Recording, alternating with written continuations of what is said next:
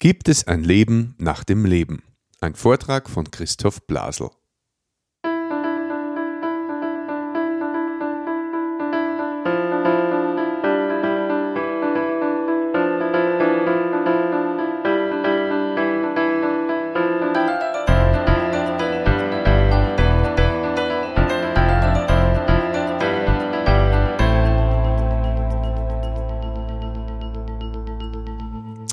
Christi und herzlich willkommen. In diesem Kanal geht es um Gottes Wöhn. Wir reden über biblische Themen und über die Geschichten, die Gott mit Menschen schreibt.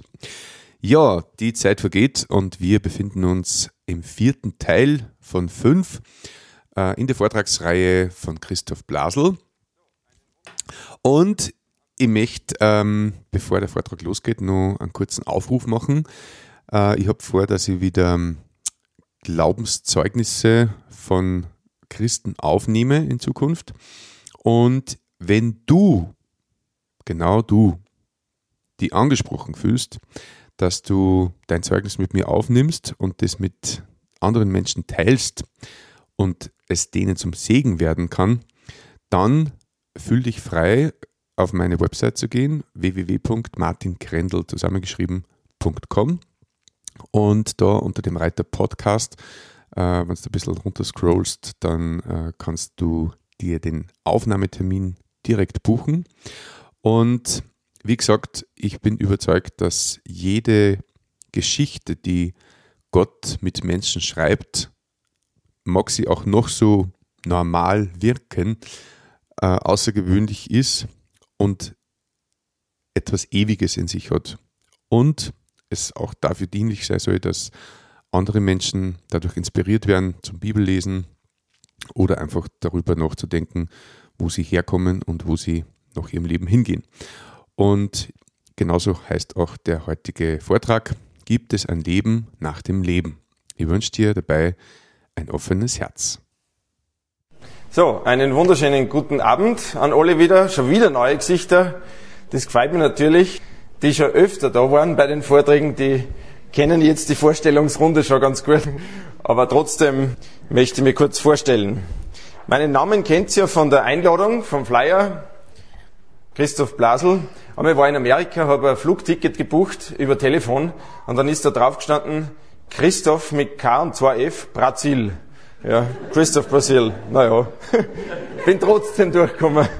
Ja, ich bin mit meiner lieben Frau der Katrin und unsere zwei Kinder, Paul und Anna, manchmal spazieren gegangen. Wir wohnen in Salzburg und da habe ich jetzt ein schönes Nachtfoto von Salzburg. Wenn einmal wer vorbeikommen will, ja, kann man sogar am Fluss fahren, Schifffahrt und so. Wir haben recht der Freude, was ich ja letztes Mal schon erwähnt habe, mit uns als Familie. Unser Pauli, der schnitzt ganz gern und bastelt sehr gern, besonders wenn er beim Opa in Oschach ist. Und die Anna, wie kann es anders sein? Ja, das ist ihre Hauptbeschäftigung. Genau. Verkleiden, Prinzessin. Gestern Abend hat Anna zu mir gesagt, Papa, du bist eigentlich ein Prinz. Sag ich, nein, ich bin ein König, weil dann bist du die Prinzessin. Sagt Anna, nein, ich bin Prinzessin, Braut und Königin gleichzeitig. ja, also wir leben seit einigen Jahren in Salzburg, aber gebürtig bin ich aus Aschach an der Steier und das ist eigentlich wirklich der schönste Ort in ganz Österreich. Gibt es ein Leben nach dem Leben? So lautet das heutige Thema unserer Vortragsreihe Echtes Leben, Begegnungen mit Jesus. Gibt es ein Leben nach dem Leben? Sicherheiten über den Tod hinaus? In unserem Leben, besonders in der heutigen Gesellschaft, ist sehr vieles auf Sicherheit ausgerichtet. Ja, man möchte sich absichern, gesundheitlich, Vorsorge, sich einen finanziellen Polster schaffen, damit man sich eben ausruhen kann, absichern. Aber in diesem sogenannten Leben gibt es einen Unsicherheitsfaktor. Das Leben ist begrenzt. Wenn man etwas als sehr sicher bezeichnen will, sagt man ja hundertprozentig oder tausendprozentig oder todsicher. Es gibt mindestens eine Sache, die todsicher ist im Leben, ist der Tod. Es war Sommer 1995, als mein Freund Paul Kollmann aus Hendorf bei Salzburg in Bergen, Norwegen, intensiv, in der Intensivstation des Krankenhauses dort stand vor ihm im Bett der leblose Körper seines Bruders, Wolfgang. Wolfgang hatte in Innsbruck studiert, erfolgreich abgeschlossen. Als Abschlussreise war nach Norwegen gefahren, geflogen zum Bergsteigen. Aufgrund unglücklicher Umstände ist er dort abgestürzt und liegt nun jetzt auf der Intensivstation in Bergen, Norwegen. So erzählt Paul Kollmann. Irgendwie kommt mir vor, sagt er, ist das hier nicht die Realität? Ich befinde mich in einem sehr tränenreichen Film. Ist das alles wahr? Mein Bruder, mein kleiner Bruder, fünf Jahre jünger, liegt hier leblos vor mir.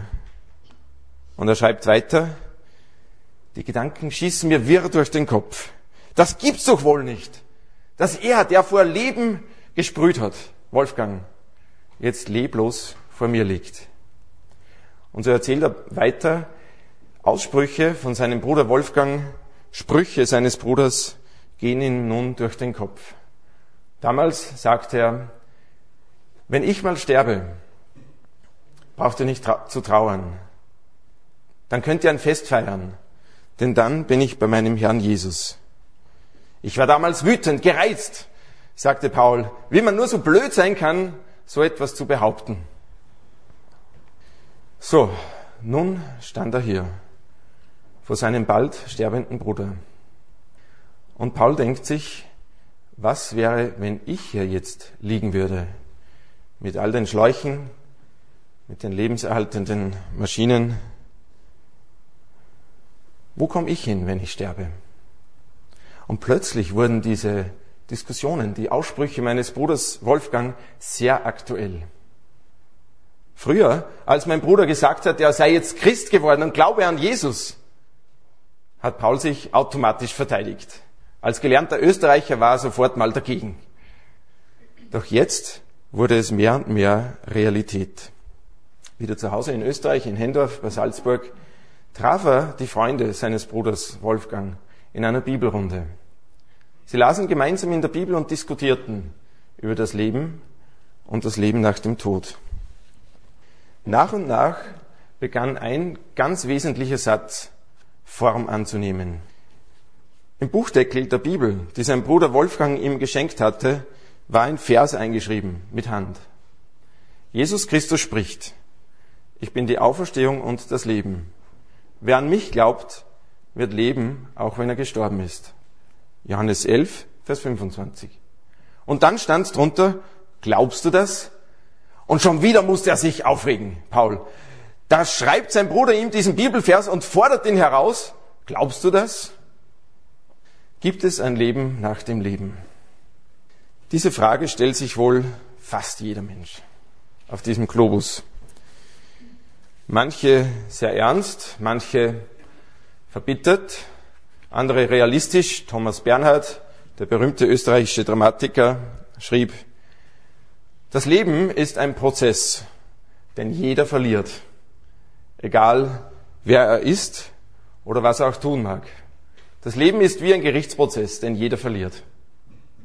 Andere wieder drücken das eher spaßhaft in eine Art Galgenhumor aus.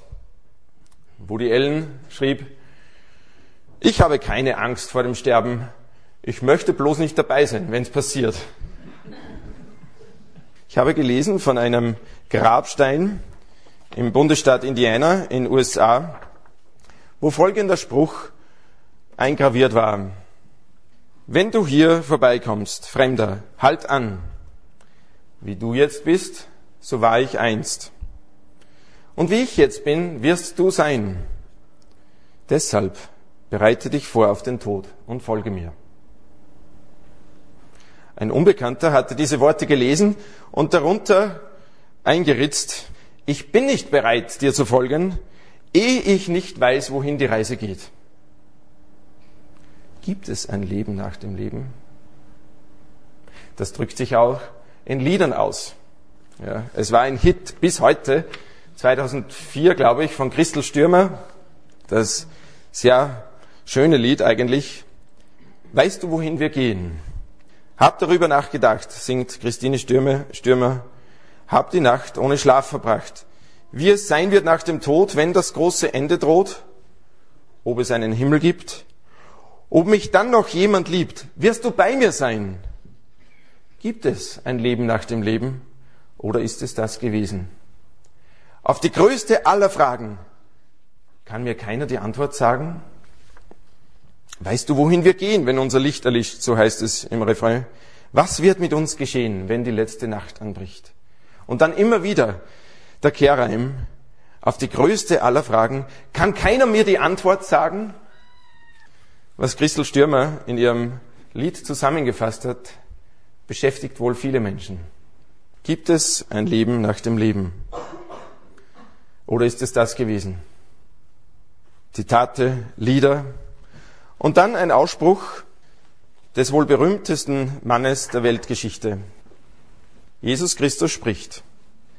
Dies aber ist das ewige Leben, dass sie dich, den einzig wahren Gott, erkennen und den du gesandt hast, Jesus Christus. So heißt es im Johannesevangelium Kapitel 17, Vers 3. Das ist übrigens die Grundlage für den Titel dieser Vortragsreihe. Man könnte auch übersetzen, dies aber ist das echte Leben, das reale Leben, das ewige Leben.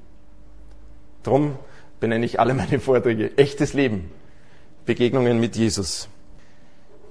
Meint Jesus hier die Gegenwart oder die Zukunft? wenn er sagt, dies ist das ewige Leben.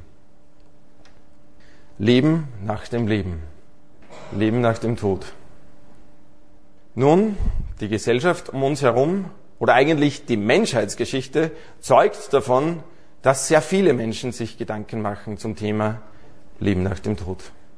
Da waren zum Beispiel die Ägypter. Ihre Bauwerke zeugen davon, dass sie an ein Weiterleben nach dem Tod geglaubt haben. Pyramiden, da wurden zumindest die Pharaone einbalsamiert, aufbewahrt, in diese, dieses Prunkgrabmal hineingefahren mit Beigaben, weil sie meinten, irgendwann wird er in der Ewigkeit wieder aufwachen und dann sollte er nicht hungern und auch Geld dabei haben zum Einkaufen. Oder dann gibt es die Atheisten, damals und heute, die sagen, nach dem leiblichen Tod ist alles aus. Einfach aus. Man löst sich auf ins Nichts. Das Grab ist die Endstation und aus. Die Frage bleibt offen, was mit unserer Persönlichkeit ist, unserer Seele. Okay, aber dann sind da zum Beispiel die Ureinwohner Nordamerikas, die Indianer. Bei denen geht man ein in die ewigen Jagdgründe. Genau. Das glauben auch einige in Oberösterreich, Jäger. ja. In die ewigen Jagdgründe einfach Genuss. Ja, ein schönes Wild schießen und essen. Oder die Buddhisten und Hindus. Buddhisten glauben, sind auf der Suche nach Erleuchtung von Gott und erwarten nach dem Tod das Eingehen in das Nirvana, das Nichts. Nicht sofort, sondern nach einer hundert- bis tausendfachen Reinkarnation, Seelenwanderung, Wiederverkörperung. Dieser Kreislauf muss laut dem Glauben der Hindus, der Buddhisten, immer wieder wiederholt werden bis man die totale Erleuchtung erlangt und eben ins Nichts eingeht. Ähnlich der Hinduismus, auf der Suche nach Befreiung. Je nach Versagen oder Verdienst, Karma, wird man laufend wieder verkörpert oder wieder geboren. Wenn man nicht richtig lebt, gibt es einen Abstieg und man kommt als Tier wieder auf die Welt. Auch Muslime machen sich gründlich Gedanken über das Leben und das Leben nach dem Tod. Sie sehen ihren Weg im Islam, der Unterwerfung. Sie glauben, dass es nach dem Tod Paradies gibt oder Hölle. Wo man nach dem Sterben aufwacht, kann keiner sagen. Es liegt allein in Gottes Hand und Willkür, Kismet. Je nachdem, wie man die fünf Hauptsäulen des Islam befolgt. Aber wissen kann es keiner. Dann ist heutzutage New Age, das neue Zeitalter, sehr modern, wo es anscheinend in der Welt eine innere Regierung, ein inneres System gibt, abgeleitet von Buddhismus und Hinduismus unter anderem. Es soll hier eine, in New Age eine Hierarchie geben von Geistwesen, Meistern und Lehrern. Und nach dem Tod, so sagen uns New Age Leute, verschmilzt man mit der kosmischen Energie. und geht auf. Und so weiter. Verschiedene Vorstellungen, Philosophien, Denkansätze über das Leben nach dem Tod. Manche aber berichten uns, ich brauche da gar nicht drüber philosophieren, ich hab's erlebt. Die sogenannten Nahtoderlebnisse werden immer häufiger durch berühmte Autoren wie Dr. Murphy oder Elisabeth Kübler-Ross. Da berichten Menschen, die gestorben sind, über sehr schöne Erlebnisse. Ein Tunnel und Licht am Ende des Tunnels, wunderschöne Musik, Harmonie. Doch dann beobachten sie von oben Rettungsversuche, wie ihr eigener Körper da liegt und die Rettung kommt und die Ärzte und wollen sie wiederbeleben. Gegen ihren Willen werden sie wieder zurückgeholt. Es kann sein, dass mancher unter uns heute oder der die CD hört, so ein Erlebnis gehabt hat. Man wird zurückgeholt, will ja gar nicht, aber wird zurückgeholt. Sonst könnten sie es nicht mehr erzählen. Was kann man daraus schließen? Zumindest gibt es nach dem Tod irgendetwas oder in diesem Prozess des Sterbens. Aber ist Weiterleben nach dem Tod immer nur eine schöne Erfahrung? Außerdem handelt es sich bei diesen Nahtoderlebnissen um Fast-Toderlebnisse.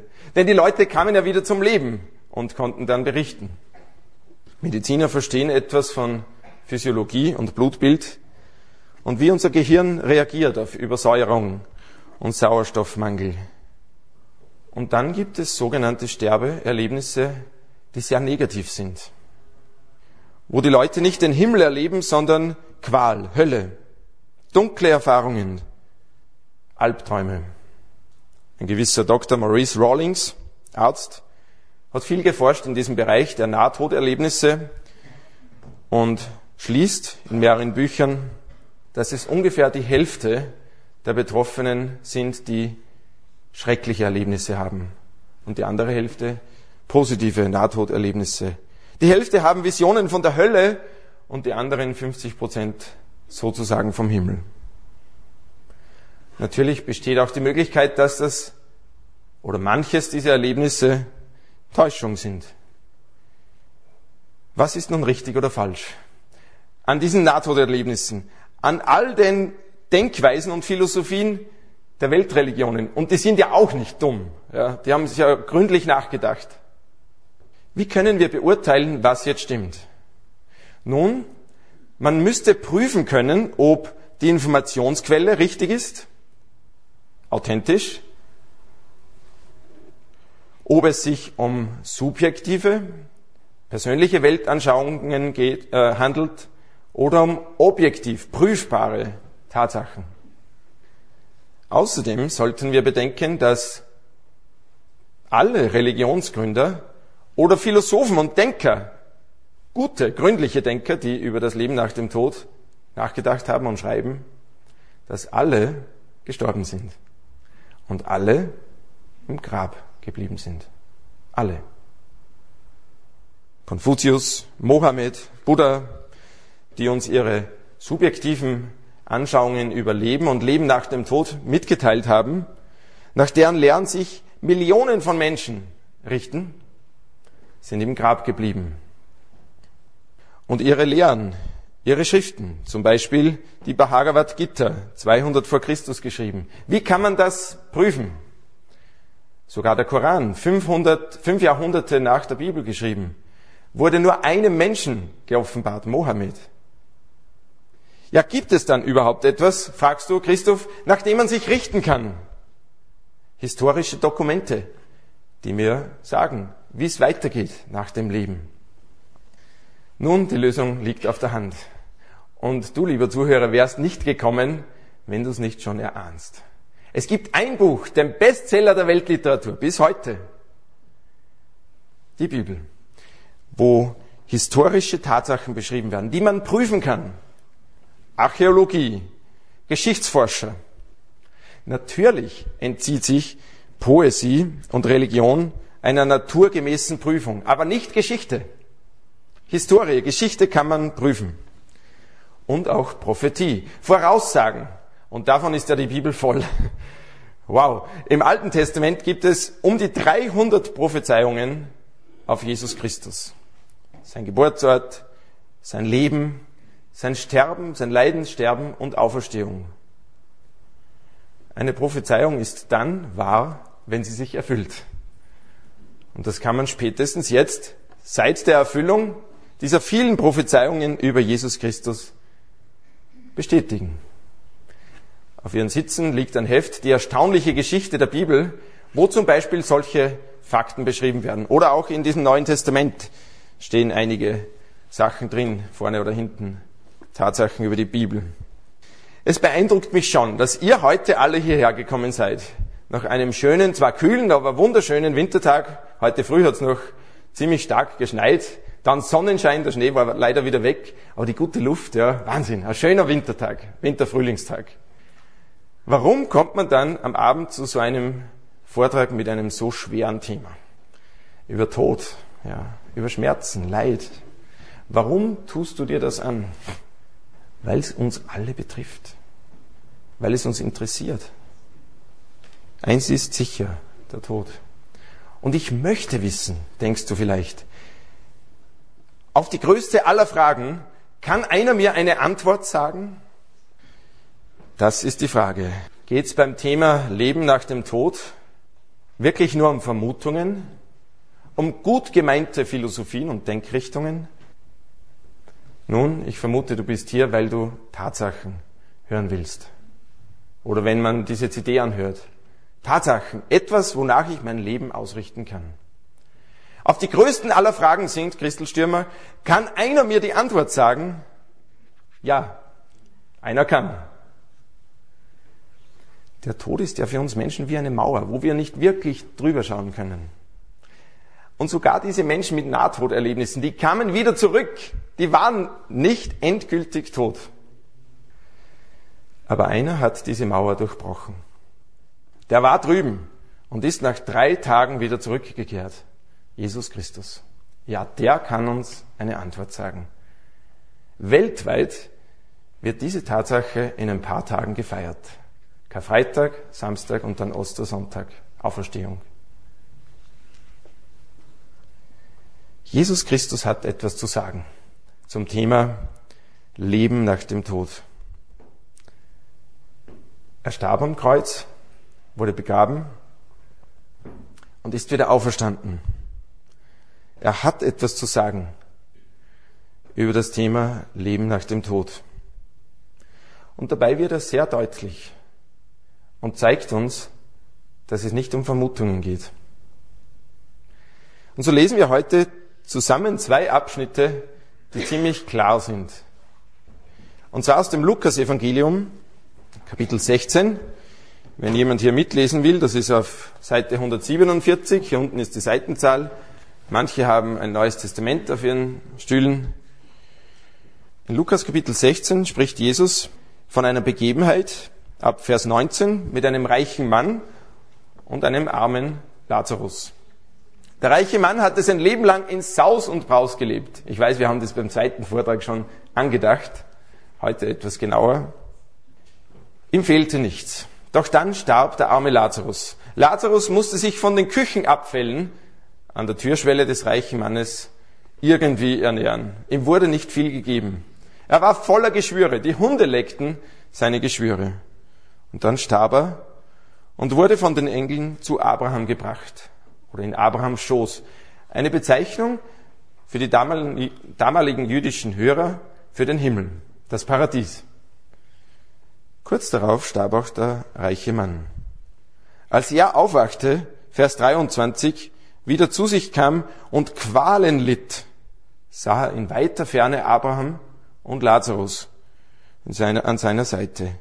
Da rief der reiche Mann in seinen Qualen in der Hölle, Vater Abraham, habe Erbarmen mit mir. Schick mir doch Lazarus, der sozusagen errettet ist. Lass ihn seine Fingerspitze ins Wasser tauchen und meine Zunge kühlen. Denn ich werde in der Glut dieser Flamme sehr gequält. Aber Abraham erwiderte, bedenke, dass du in deinem Leben alles Gute bekommen hast. Lazarus aber nur das Schlechte. Jetzt wird er darüber getröstet und du hast zu leiden. Außerdem liegt zwischen dir und mir, zwischen uns und euch, ein tiefer Abgrund, sodass niemand von uns zu euch hinüberkommen kann, selbst wenn er es wollte. Und auch von euch kann niemand zu uns herüberkommen. Aber der reiche Mann, der solche Qualen litt, ließ sich nicht abwimmeln und sagte, ich will, so schicke wenigstens Lazarus in das Haus meines Vaters, dass meine Brüder, die genauso gottlos leben, gewarnt werden und nicht an diesen Ort der Qual kommen. Aber Abraham sagte, die haben Mose und die Propheten, die haben das Alte Testament. Wenn sie den Aussprüchen Gottes nicht glauben, wie sollten sie jemand glauben, der von den Toten zurückkommt? Eine sehr klare Stelle die uns, so vermute ich, überhaupt nicht passt.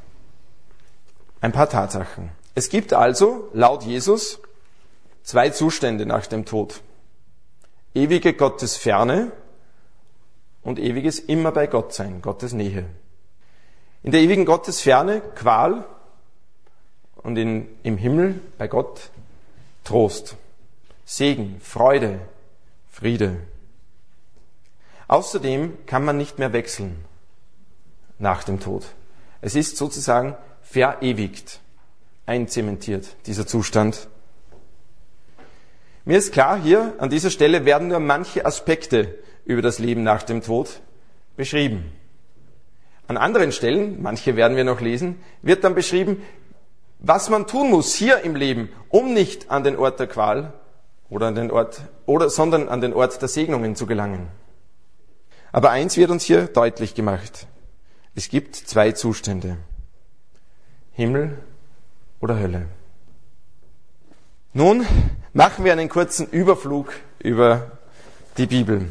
Wie wird es denn im Himmel sein? In Lukas 16 wird da nur sehr wenig darüber beschrieben, aber es gibt mehrere Stellen, wie es im Himmel sein wird. Der Himmel wird, da wird so schön sein, das wird alle Vorstellungskraft übersteigen. Der Himmel wird beschrieben mit einem Reich, wo Gott der König ist, der Regent, der Herrscher. Jeder in Österreich weiß, dass der Himmel verglichen wird mit einem Vaterhaus. Denn wohl jedes Kind hat mal gebetet, unser Vater, der du bist in den Himmeln, oder? Aus der Bergpredigt. Vater unser im Himmel. Der Himmel ist ein Ort der Freude. Im Buch der Offenbarung wird da einiges darüber beschrieben. Lasst uns fröhlich sein und jubeln und Gott die Ehre geben, heißt es in Offenbarung 19, Vers 7. Keine Nacht mehr sein, keine Angst, keine Furcht. Dort im Himmel gibt es kein Leiden mehr, keinen Tod und auch keine Sünde, die Menschen von Gott trennt. Und da wird zum Beispiel beschrieben im Buch der Offenbarung, Vers, Kapitel 21, Vers 4, es wird keine Träne mehr geben, denn er selber, Gott, wird jede Träne abwischen jede Träne abwischen. Und er, er spricht, siehe, ich mache alles neu. Und er wird jede Träne von ihren Augen abwischen. Ein Ort, wo es tiefen Trost gibt. Große Freude und auch Belohnung. Für das, was man in einer Beziehung mit Jesus Christus gelebt hat, wird man belohnt, obwohl man es gar nicht verdient. Und der Mittelpunkt oder Höhepunkt im Himmel ist Jesus Christus. Er wird da beschrieben wie ein Lamm, das Lamm Gottes, wodurch ausgedrückt wird, wie er Errettung bewerkstelligt hat.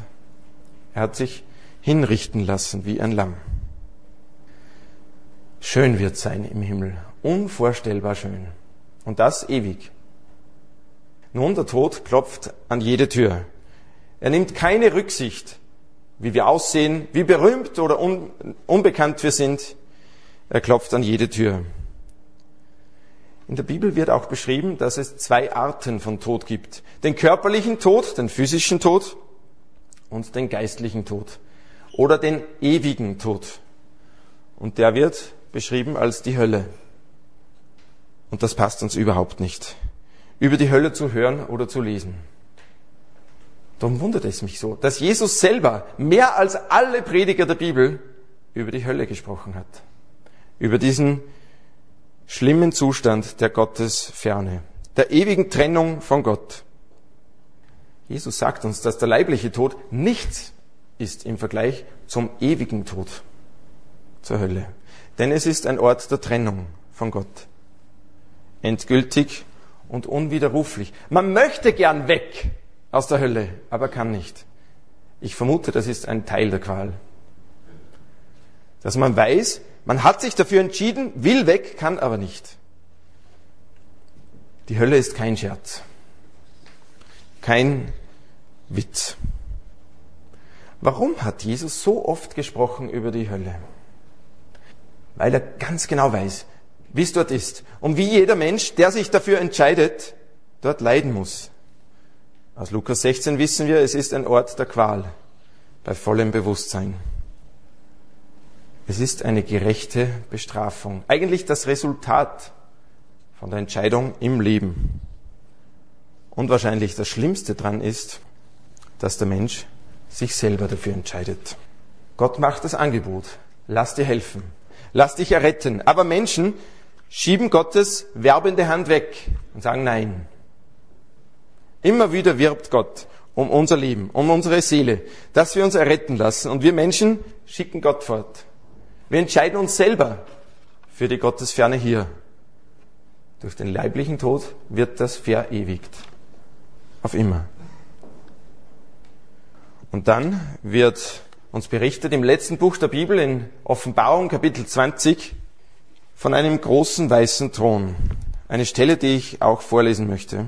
Ziemlich weit hinten in der Bibel auf Seite 491 heißt es in Offenbarung Kapitel 20, so ab Vers 11, geschrieben vom Evangelisten Johannes, der auch das Johannesevangelium verfasst hat, der Einblick hatte hinter die Kulissen durch Visionen, durch Eingebung von Gott.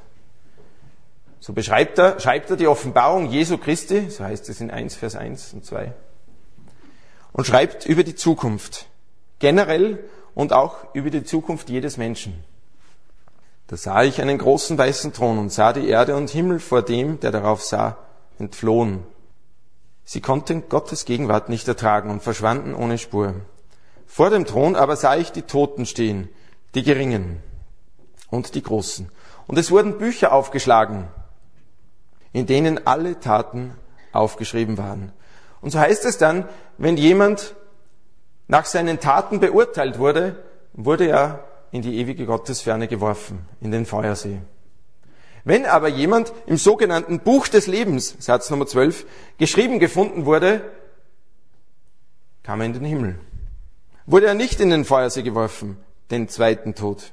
Wenn aber jemand, Vers 15, nicht im Buch des Lebens eingetragen war, wurde er ebenfalls in den Feuersee geworfen. Buch und Bücher. Anscheinend hat Gott das beste Speichersystem des Universums. Da verblasst jede, jeder Computer, Supercomputer mit all seinen Speichermöglichkeiten. Anscheinend ist jede Tat, jedes Wort, das wir sagen oder denken, gespeichert. Was ich und was du jetzt denkst, sehr interessant oder so ein Blödsinn. Das weiß Gott alles. Alles ist gespeichert. Und hier wird beschrieben von Büchern. Vielleicht, also einerseits das Buch meiner Taten und andererseits vielleicht das Buch der Gebote Gottes, an denen man sehr gut sieht, dass man gesündigt hat. Vielleicht auch das Buch der Gelegenheiten, dass du einmal von irgendeinem Freund, einem Familienmitglied gehört hast vom Evangelium von Jesus Christus oder selber in der Bibel gelesen hast, eine Gelegenheit, wo man sich hätte entscheiden können für Jesus. Buch und Bücher. Wie macht man das, dass man ins Buch des Lebens kommt? Gut, du sagst vielleicht, es ist sehr dramatisch, Christoph, und du bemühst dich hier, uns Tatsachen aus der Bibel zu bringen, aber mir ist es egal. Ja, mir ist es wurscht. Das sind ja alles nur Zahlenspiele, Theorien, irgendwas in der Zukunft. Nun, ich habe mich erkundigt, ob es hier um Zahlenspiele geht oder Fakten. In unserer Bundeshauptstadt gibt es das Statistische Zentralamt, Statistik Austria, und da wird ganz nüchtern und deutlich niedergeschrieben, was sich so ereignet in unserem schönen Land. In Österreich gibt es derzeit, also 2006 ist die Statistik, ungefähr 8,3 Millionen Einwohner. Davon werden knapp 78.000 pro Jahr geboren und etwas weniger sterben. 74.000 Leute sterben pro Jahr. Wenn man das durch 365 Tage dividiert, heißt das 204 Sterbefälle pro Tag. Laut Statistik Austria. Oberösterreich hat 1,4 Millionen Einwohner. Pro Tag sterben in Oberösterreich 33 Menschen. Bei ungefähr 11.000 Sterbefällen. Alles nur Zahlenspiele und für die Zukunft? Nun, wenn ich der Statistik Austria glaube, dann hat jeder Mensch, jeder, du und ich, zwei statistische Ereignisse zu erfüllen. Meine Geburt und mein Tod. Lieber Zuhörer, die erste statistische Tatsache hast du schon erfüllt, deine Geburt. Die zweite kommt ganz sicher. Ein Denker und Leiter eines Volkes vor mehreren hunderttausend Jahren schrieb einen berühmten Satz. So lehre uns den Seelen unsere Tage, damit wir ein weises Herz erlangen. Schrieb Mose, der berühmte Mann. Bedenke die Vergänglichkeit des Lebens, auf das du weise wirst. Die Zeit läuft ab, ob wir es wollen oder nicht. Wie unser berühmter Bundeskanzler sagte, Bruno Geiske, jeder von uns muss sterben, aber drängen lasse ich mich nicht. Und doch musste er sterben. Es betrifft uns also. Die Tatsache des Todes betrifft uns. Nur, wie geht's danach weiter? Gibt es ein Weiterleben nach dem Tod? An die Tatsache, dass es nachher weitergeht, glauben sogar manche Atheisten. Als der berühmte kommunistische Führer Nordvietnams, Ho Chi Minh, 1969 starb, wurde danach aus seinem Testament vorgelesen vor der kommunistischen Prominenz und da ließ er schrei- äh, hatte er geschrieben und er vorlesen, ich gehe nun hin, um die Genossen Marx, Lenin und Engels wiederzutreffen. Boah, schreibt ein Kommunist, ein Atheist. Warum glaub, glaubte in irgendeiner Form auch er, dass er seine Kommunistenkollegen wieder treffen würde? Nun, in einem weisen Buch, dem Buch der Prediger, Kapitel 3, Vers 11 heißt es, weil Gott die Ewigkeit in unser Herz gelegt hat. Wir sind auf Ewigkeit ausgerichtet, wir Menschen. Ob wir es wahrhaben wollen oder nicht. Ja, Christoph, jetzt glaube ich's. Ja, ich, ist schon okay, ja. Ich muss sterben und es geht nachher weiter. Aber wie kann ich verhindern, dass ich an diesen Ort komme, der die Hölle genannt wird? An diesen Ort der Gottesferne. Und wie kann ich es machen, dass ich ewiges Leben erlangen kann?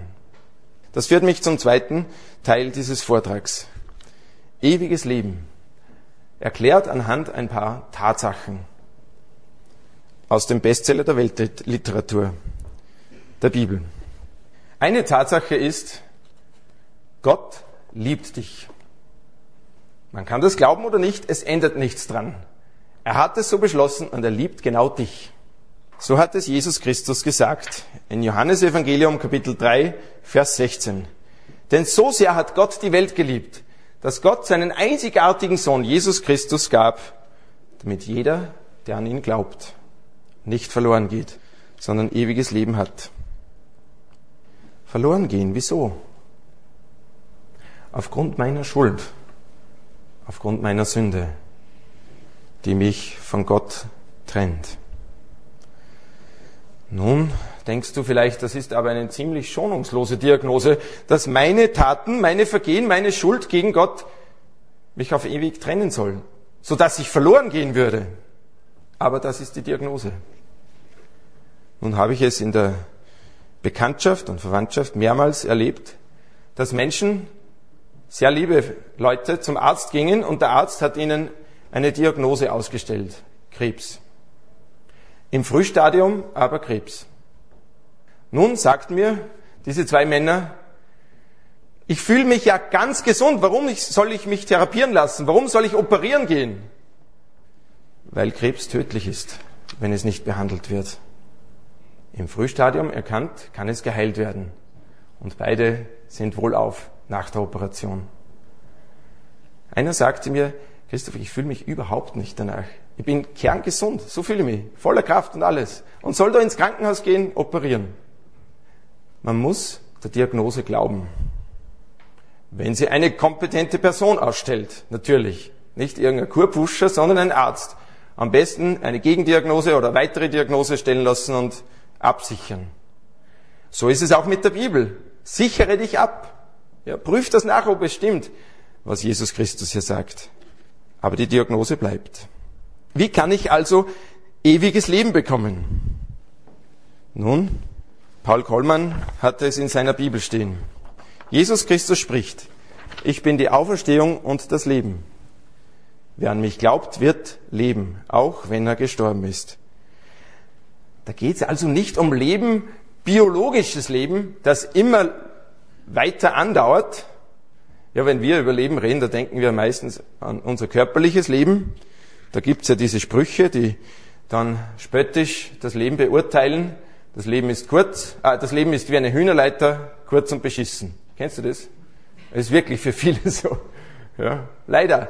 Aber wenn Gott über Leben spricht, über biologisches Leben und ewiges Leben, ist das eine ganz andere Qualität.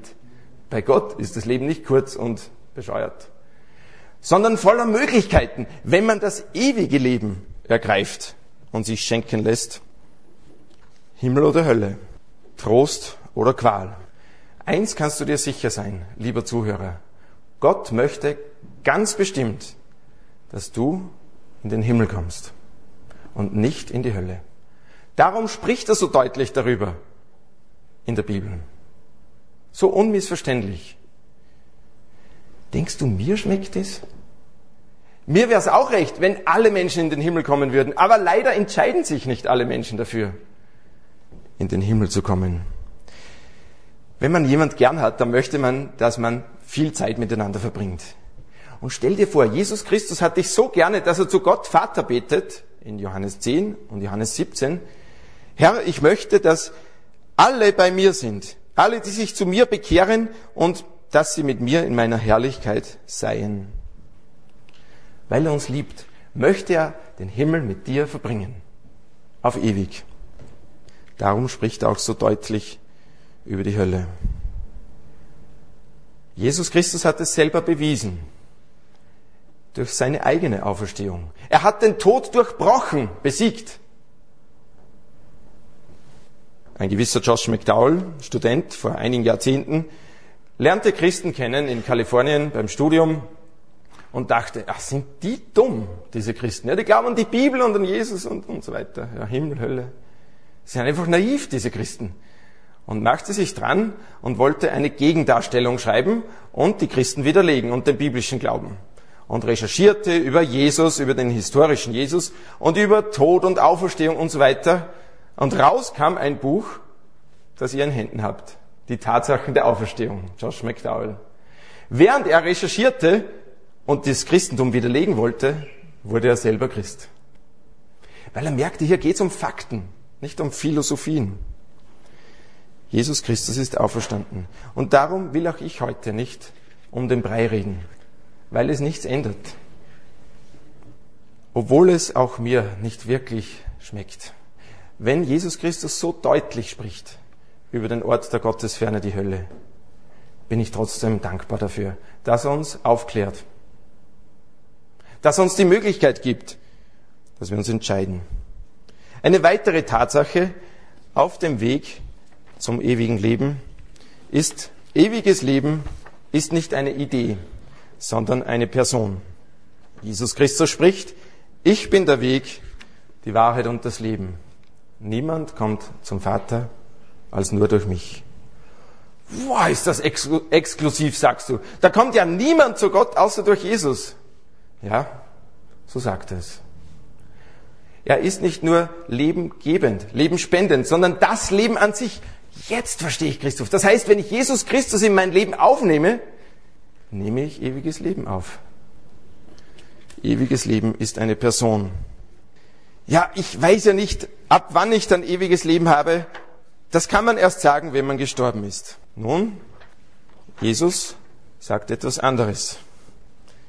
Im Johannesevangelium Kapitel 5, Vers 24 heißt es, wer mein Wort hört und Gott glaubt, der mich gesandt hat, der hat ewiges Leben und kommt nicht ins Gericht, sondern ist aus dem Tod, Gottes Ferne, in das Leben übergegangen.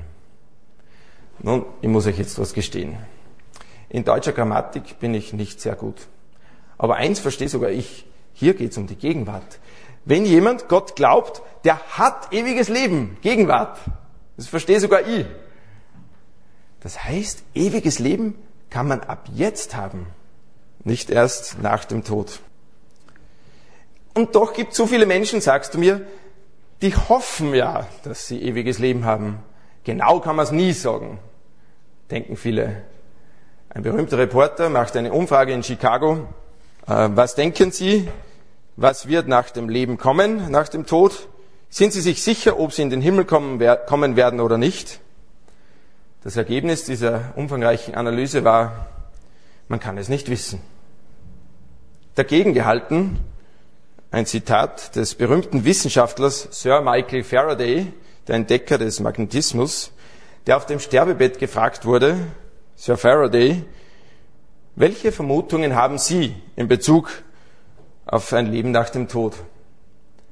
Und Faraday sagte, Vermutungen? Ich habe keine Vermutungen über das Leben nach dem Tod. Ich bin gewiss, ich habe völlige Gewissheit, weil ich mein Leben Jesus Christus anvertraut habe darf ich wegen ihm wissen, dass er mich in den Himmel bringen wird. Man kann es also jetzt schon erleben und gewiss sein. Und du sagst vielleicht, hm, das ist aber alles sehr schwer vorstellbar. Stimmt, ist wirklich schwer vorstellbar. Über Jesus Christus und Leben nach dem Tod, über Himmel und Hölle.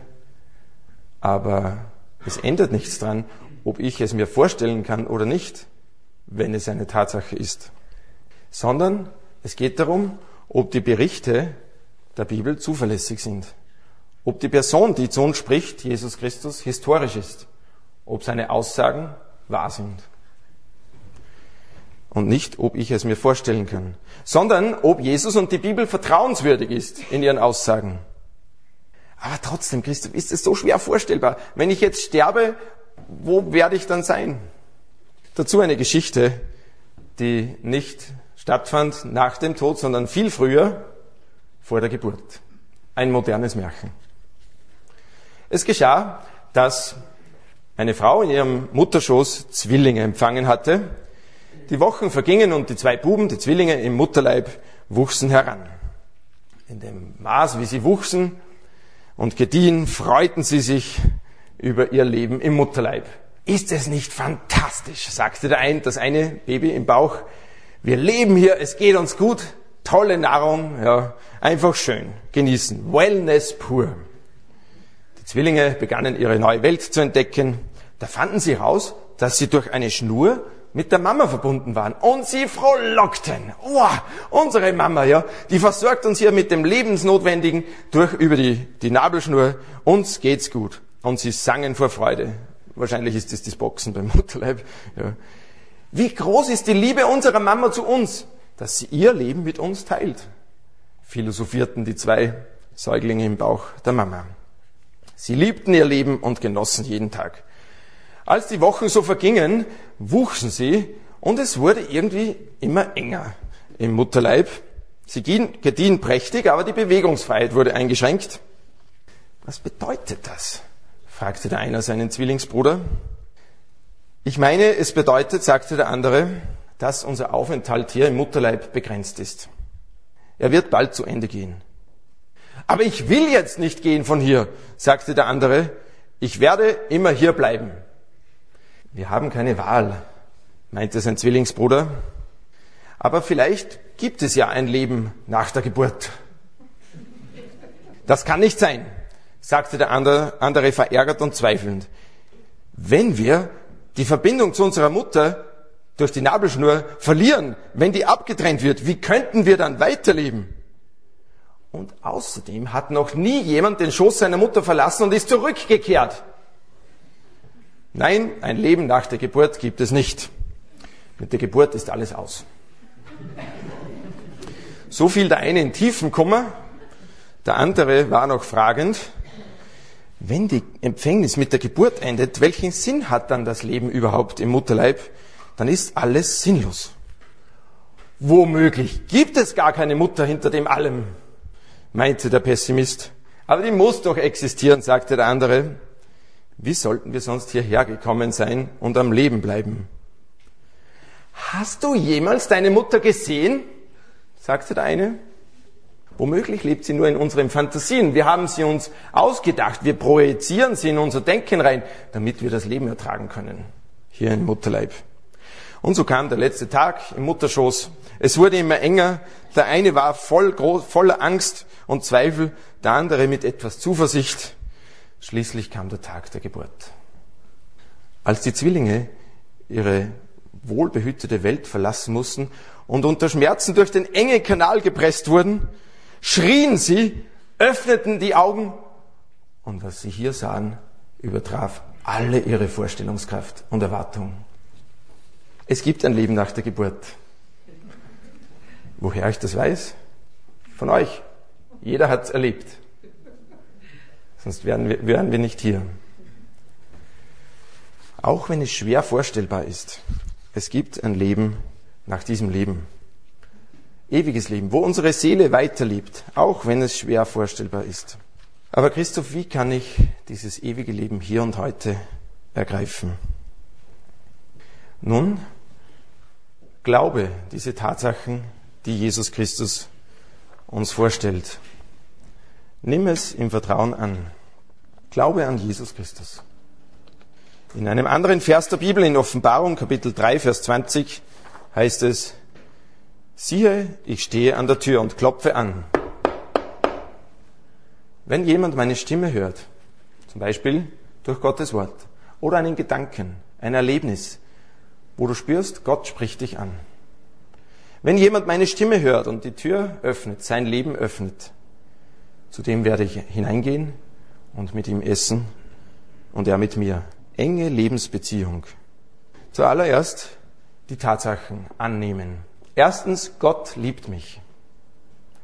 Zweitens, Gott möchte eine Beziehung zu mir. Um alles in der Welt. Aber meine eigene Schuld und Sünde hat mich getrennt von Gott. Drittens, er selber hat die Lösung geschaffen durch Jesus Christus, der am Kreuz für mich gestorben ist. Und viertens, nimm es an. Wie kann man das annehmen? Nun, im Gebet. Beginn einfach mit Gott zu reden. Das mag ungewohnt sein am Anfang, weil Gott ja unsichtbar ist, aber er spricht ja auch zu dir, ganz deutlich, durch die Bibel. Kannst ruhig zurückreden im Gebet. Die, eine Möglichkeit, wie man Gott sein Leben anvertrauen kann, eine Möglichkeit ist diese. Man könnte zum Beispiel im Gebet in Ehrfurcht vor Gott Folgendes beten. Vater im Himmel, mir ist klar geworden, dass ich mein Leben bisher selbst bestimmt habe. Durch meine Sünden bin ich von dir getrennt. Ich bitte dich, vergib meine Schuld. Herr Jesus, du hast dich für mich kreuzigen lassen und für alle meine Schuld bezahlt. Was du mir angeboten hast, dich selbst und damit ewiges Leben, möchte ich heute im Glauben annehmen. Bitte tritt in mein Leben herein. Ich übergebe dir mein Leben. Und dann könnte man danken. Danke, dass du meine Schuld vergeben hast, weil Jesus Christus für mich gestorben ist und mein Erlöser geworden ist. Herr Jesus, bitte übernimm du die Leitung, die Herrschaft in meinem Leben und verändere mich so, wie du mich haben willst. Und noch einmal, vergiss nicht aufs Danken. Ich danke dir, dass ich durch Glauben jetzt dein Kind sein darf und in den Himmel gehen werde. Danke für deine unermesslich große Liebe. Und man könnte das beten im Einklang mit Jesu Worten und sagen im Namen Jesu. Amen. Amen heißt, so sei es. Jawohl. So ist es. Oder bete einfach so, wie dir der Schnabel gewachsen ist. Von Herzen. Ganz einfach, schlicht und ergreifend. Zu Jesus Christus kommen heißt sich ihm ganz anvertrauen. Weil man weiß, dass er vertrauenswürdig ist. Ach, sagst du, oh, wenn ich mich bekehre, wenn ich mich Jesus Christus anvertraue, dann muss ich auf alles verzichten und in den Dschungel gehen, ja, in, in die Mission, ja, zu den Wilden. Ah, als Christ, ich kenne ja einige Christen, sagst du, die schauen immer so traurig. Und die müssen auf so viel verzichten. Echt? Sind es wirklich Christen? Also ich kenne ganz viele Christen, die fröhlich sind. Warum ich mich, Christoph Blasel, vor über 20 Jahren, dank Gottes Gnade, bewusst Jesus Christus anvertraut habe, möchte ich verdeutlichen durch folgende Geschichte. Ob sie nun ist oder nicht, weiß ich nicht, aber es ist ein, eine schöne Geschichte. Es war mitten im Dorf. Ein Haus brannte lichterloh. Die Flammen schlugen heraus, bis rauf in den vierten Stock. Alle, so dachten die Feuerwehrleute, waren schon gerettet. Manche mussten ihr Leben lassen. Doch da, der Schrei, ein Kind, ganz oben im vierten Stock. Feuerwehrleute wollten hineinlaufen, aber es war nicht mehr möglich. Da drängte sich ein Fremder, ein Unbekannter durch die Menge, lief rein ins Haus, rauf beim Stiegenhaus, stürzte ein paar Mal und stand auf und lief wieder rauf, packte das Kind und wollte zurücklaufen. Es war nicht mehr möglich. Die Treppe war eingestürzt. Er schaute raus beim Fenster, springen, das war zu hoch. Er packte, er ließ das Kind auf seine Schultern klettern, auf seinen Rücken, hielt sich am Fallrohr der Dachrinne fest und rutschte runter, an dem glühend heißen Rohr. Er setzte das Kind ab und verschwand. Nach einigen Tagen kam das Dorf zusammen. Die Versammlung wurde angeführt durch den Bürgermeister und sie berieten, wer würde das Kind nun adoptieren. Seine Eltern waren umgekommen im Brand. Ein Lehrer stand auf, ging hin zum Kind, wollte es umarmen und aufnehmen. Das Kind weigerte sich und begann zu weinen. Dann der Bürgermeister, der Pfarrer, verschiedene Frauen und Männer wollten das Kind adoptieren. Da ging die Tür auf und hinten kam ein Fremder rein, ging bis nach vorne und wollte das Kind in seine Arme nehmen. Es begann wieder zu schreien und zu weinen, weil es ja ein Fremder war. Er setzte das Kind ab und öffnete seine Hände, die verbrannten Hände. Da fiel das Kind ihm um den Hals. Bei ihm will ich sein, nur bei ihm. Versteht ihr, liebe Zuhörer? warum ich bei Jesus sein will? Er ist der Mann nicht mit den verbrannten Händen, sondern mit den durchbohrten Händen. Er hat sein Leben gegeben für mich. Bei ihm will ich gerne bleiben. Muss man als Christ auf manches verzichten? Ja. Auf alles, was mich zerstört. Auf Sünde zum Beispiel. Auf alles, was zwischenmenschliche Beziehungen zerstört. Auf alles, was mein Glück in einer Beziehung zu Gott durch Jesus Christus zerstört. Aber du bekommst irrsinnig viel geschenkt. Tiefe Zufriedenheit, echte Freude. Ich kann gewiss sein, aufgrund von Jesu Worten, nicht aufgrund meines mehr oder weniger guten Lebens. Das sollte ich bald oder spät abscheiden, ich bei Jesus sein darf. Er hat versprochen. Warum sind dann so viele Menschen so unsicher und vermuten nur, dass sie in den Himmel kommen können? Ja, genau deshalb, weil sie diese Tatsachen noch nicht in ihrem Leben aufgenommen haben. Da kann man ja gar nicht sicher sein. Wie viel muss ich tun, damit es genügt? Wenn man sich aber Jesus, Jesu Worten anvertraut, kann man gewiss sein. So denkst du nun zum Schluss dieses Vortrags, jetzt weiß ich es. Okay, Jesus ist für meine Sünden gestorben, ich weiß das alles in meinem Kopf, schöne Tatsachen. Aber du musst eins tun. Handeln. Das Geschenk Gottes annehmen. Springen. Man kann sehr, sehr viel wissen über Fallschirmspringen oder Paragleiten, über Aerodynamik und so weiter. Aber erleben wird man es nur, wenn man springt. Wenn man rausspringt beim Fallschirm, zum, äh, beim Flugzeug mit dem Fallschirm und irgendwann die Reißleine zieht, dann öffnet sich der Fallschirm und man kommt sich ans Ziel. Du könntest da runtersausen mit geschlossenem Fallschirm und sagen, ich weiß ganz genau intellektuell, es würde funktionieren. Du musst anziehen, damit der Fallschirm sich öffnet. Und so ist es beim Glauben an Jesus Christus auch. Nun weißt du, wie man sich erretten lassen kann. Zieh die Reißleine. Öffne den Fallschirm. Vertrau dich Jesus Christus an. Himmel oder Hölle. Freude oder Qual. Jesus überlässt uns die Wahl.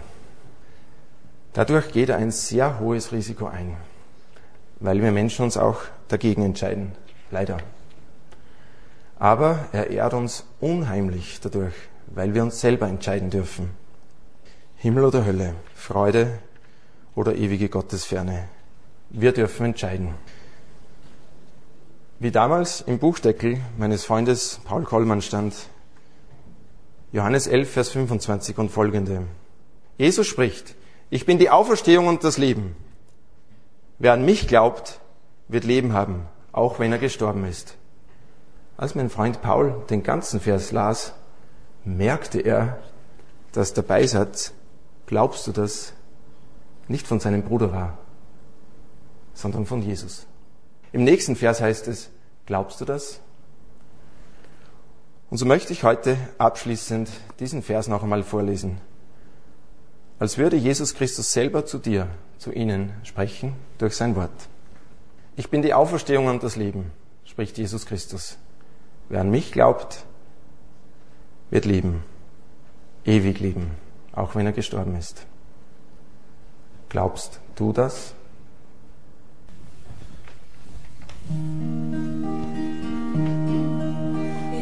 come to the cross, seeking mercy and grace.